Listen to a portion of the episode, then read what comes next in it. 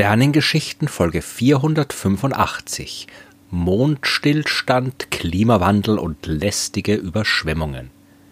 Der Mond beeinflusst die Erde, wir Menschen auch, und wenn beides zusammenkommt, kann das unangenehme Folgen haben. Aber fangen wir zuerst mit dem Mond an. Wenn der die Erde beeinflusst, dann geht es nicht um den richtigen Zeitpunkt zum Haare schneiden, die Gartenarbeit oder ähnlichen esoterischen Unsinn. Darüber habe ich ja schon in Folge 254 der Sternegeschichten gesprochen.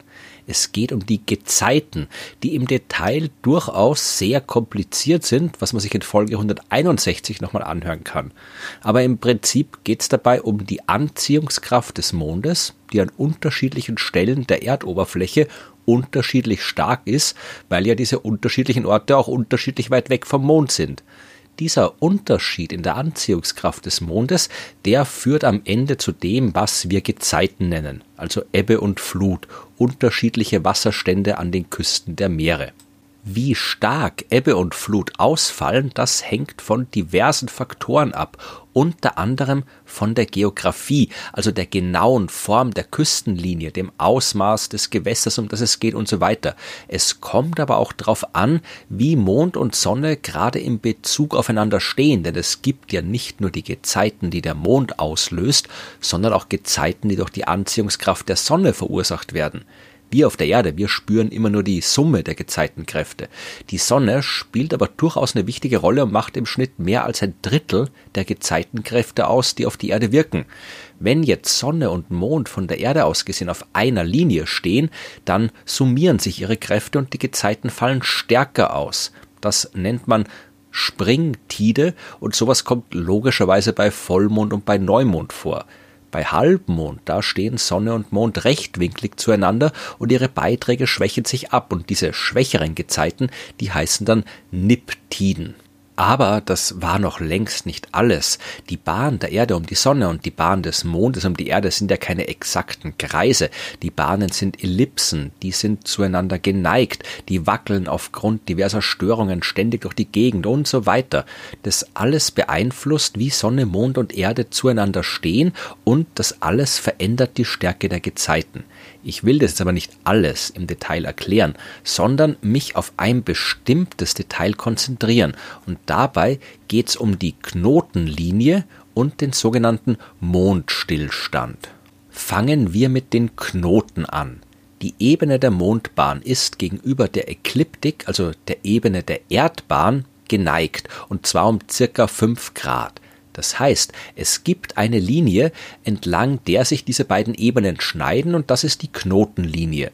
Und auf der Mondbahn gibt es natürlich zwei Punkte, die genau auf dieser Linie liegen, nämlich die Mondknoten oder Knotenpunkte. Befindet sich der Mond in einem Knotenpunkt, dann ist er auch genau im Schnittpunkt von Mond und Erdbahn. Und nur dann stehen Erde, Mond und Sonne wirklich in einer Linie, also genau hintereinander und können einander verdecken. Wenn also zufällig gerade Neumond ist, wenn der Mond im Knotenpunkt steht, dann gibt's eine Sonnenfinsternis. Ist gerade Vollmond, wenn der Mond im Knotenpunkt steht, dann kriegen wir eine Mondfinsternis. Aber es soll ja heute nicht um Finsternisse gehen, sondern um die Gezeiten. Und deswegen ist es auch noch wichtig zu wissen, dass die Knotenlinie nicht fix im Raum steht, denn da sind ja immer noch die diversen gravitativen Störungen der anderen Himmelskörper. Die Knotenlinie dreht sich im Kreis und es braucht 18,61 Jahre, um eine komplette Drehung zu vollführen. Was heißt das jetzt alles? Schauen wir dafür zuerst mal, wie hoch der Mond am Himmel stehen kann. Das hängt natürlich auch vom jeweiligen Zeitpunkt ab und von wo auf der Erde man zum Himmel schaut.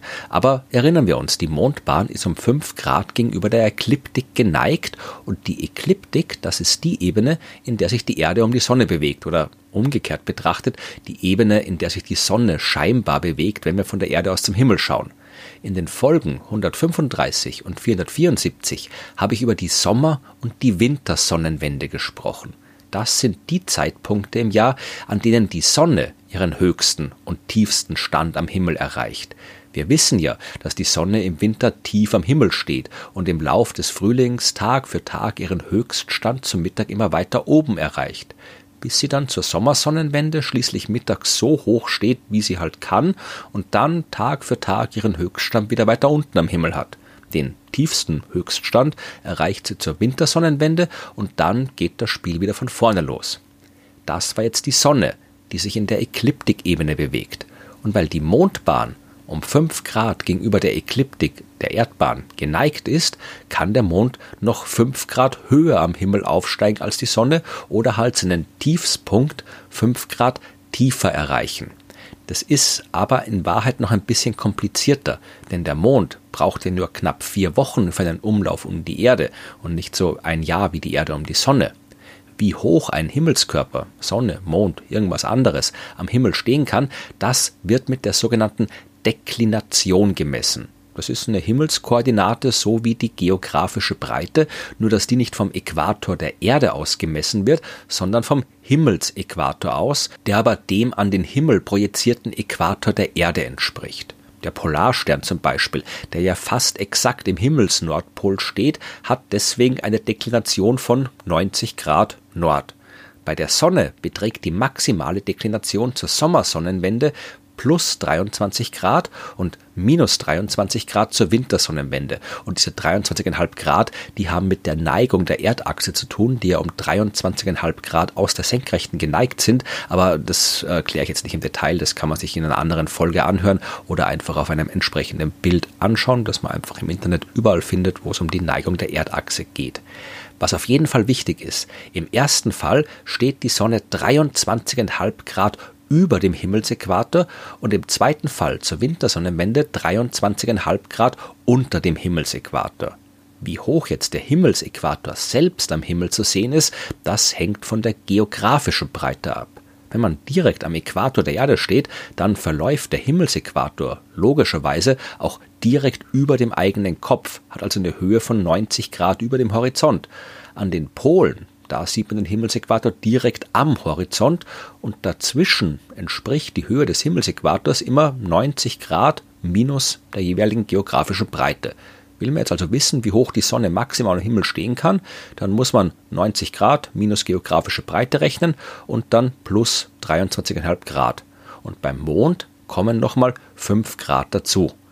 So, das war jetzt alles ein bisschen kompliziert, soll aber vor allem zeigen, dass der Mond sowohl höher am Himmel stehen kann als die Sonne, aber auch tiefer als die Sonne. Er kann maximal eine Deklination von plus 28,6 Grad erreichen, das sind die 23,5 Grad plus 5, und minimal eine Deklination von 18,4 Grad. Egal welche Deklination der Mond aber gerade hat, im Gegensatz zur Sonne erreicht der seinen höchst Tiefststand am Himmel im Verlauf von vier Wochen, einem Monat und nicht während eines Jahres. Oder anders gesagt, im Laufe von 18,6 Jahren gibt es zwei extreme Zustände, die großer Mondstillstand und kleiner Mondstillstand genannt werden. Diese Drehung der Knotenlinie während 18,6 Jahren, die sorgt eben dafür, dass der Mond zwischen diesen beiden Extremzuständen hin und her pendelt. Beim großen Mondstillstand wird der Mond seinen höchsten Punkt am Himmel mit einer Deklination von plus 28 Grad erreichen und zwei Wochen später bei einer Deklination von minus 28,6 Grad seinen tiefsten Zustand. Danach werden die Deklinationswerte im Laufe der 18,6 Jahre weniger extrem, bis nach der Hälfte, also nach 9,3 Jahren, der Mond seinen höchsten Punkt am Himmel mit der Deklination von 18,4 Grad plus erreicht und zwei Wochen später seinen tiefsten bei minus 18,4 Grad. Ja, und dann geht alles wieder weiter, dann wird die Schwankungsbreite der Deklination wieder größer, bis man dann eben nach den vollen 18,6 Jahren wieder angelangt ist an dem Punkt, wo wir einen großen Mondstillstand haben. Der Begriff Stillstand, der hat jetzt aber nichts damit zu tun, dass der Mond irgendwie aufhört, sich zu bewegen, ja, sondern bezieht sich nur darauf, dass diese Schwankungsbreite der Monddeklination im Laufe von 18,6 Jahren größer und kleiner wird, aber sich eben zu den Zeitpunkten von großen und kleinem Mondstillstand umkehrt, also da kurzfristig nicht größer oder kleiner wird, sondern eben still zu stehen scheint. Gut, was hat das jetzt alles mit den Gezeiten zu tun? Ich habe zu Beginn erzählt, dass die Gezeiten ganz besonders stark sind, wenn Mond, Sonne und Erde exakt in einer Linie stehen, sich also alle in der gleichen Ebene befinden. Andersrum gesagt heißt das, wenn der Mond gerade besonders hoch über die Sonnenposition am Himmel klettern kann, dann stehen die drei Himmelskörper eben tendenziell alles andere als in einer Ebene und die Gezeiten fallen schwächer aus. Oder nochmal anders gesagt, während eines kleinen Mondstillstands, da wo der Mond nicht so weit über oder unter die Sonne kommt, da sind Sonne, Mond und Erde eher so ausgerichtet, dass die Gezeiten stärker werden als während eines großen Mondstillstands. Und ein letztes Mal anders gesagt, diese 18,6 Jahresperiode in der Bewegung der Mondknotenlinie führt dazu, dass in der einen Hälfte dieses Zeitraums die Gezeiten tendenziell ein bisschen schwächer ausfallen, als sie es eigentlich sollten, und in der anderen stärker, als es ansonsten der Fall wäre. An den Extrempunkten beim großen und kleinen Mondstillstand, da ist der Effekt natürlich besonders ausgeprägt und man nennt das auch die sogenannten Nodaltiden. Nodal von lateinisch Knoten, die Knotengezeiten. Das ist also ein Gezeiteneffekt, der mit einer Periode von 18,6 Jahren stärker und schwächer wird und dessen Einfluss durchaus ein paar Prozent der gesamten Gezeitenkraft ausmachen kann, was dann je nach Küstenlinie und so weiter ein paar Zentimeter mehr oder weniger Wasserstand bei Ebbe und Flut bedeuten kann. Das ist alles nicht neu, das weiß man schon seit dem 18. Jahrhundert. Neu ist, dass auch wir Menschen angefangen haben, die Erde zu beeinflussen, und zwar mit dem menschengemachten Klimawandel. Die Erwärmung der Erde lässt den Meeresspiegel steigen. Einerseits, weil wärmeres Wasser sich ausdehnt und andererseits, weil natürlich auch das Eis der Gletscher schmilzt und ins Meer läuft. Womit wir jetzt beim Phänomen der lästigen Überschwemmung angekommen sind.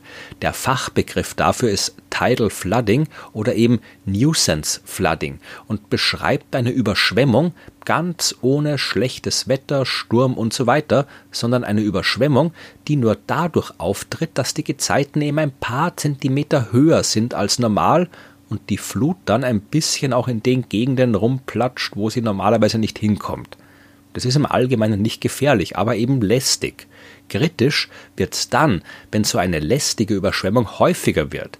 Wenn eine Brücke oder eine Straße einmal kurz überschwemmt wird, ist es kein Drama. Wenn es aber immer wieder passiert, dann sorgt das Salzwasser irgendwann für Schäden. Und das gleiche gilt zum Beispiel auch für Felder in Küstennähe. Wenn die zu oft mit Salzwasser überschwemmt werden, kann man irgendwann nichts mehr anbauen. Und ständige Überschwemmungen, selbst wenn sie nur gering sind, die erhöhen auch die Erosion der Küsten selbst. Der menschengemachte Klimawandel hat mittlerweile für einen Anstieg des Meeresspiegels um ca. dreieinhalb Millimeter pro Jahr gesorgt. Das klingt nach wenig, aber es sind eben ein paar Millimeter pro Jahr und die können zusammen mit den durch die Schwankungen der Knoten ausgelösten Nodaltiden genau dafür sorgen, dass so eine lästige Überschwemmung stattfindet, die ansonsten nicht stattgefunden hätte. Der Klimawandel macht diese Art von Hochwasser tatsächlich häufiger und damit eben nicht mehr nur lästig, sondern kritisch. Im Jahr 2015, da gab es einen kleinen Mondstillstand.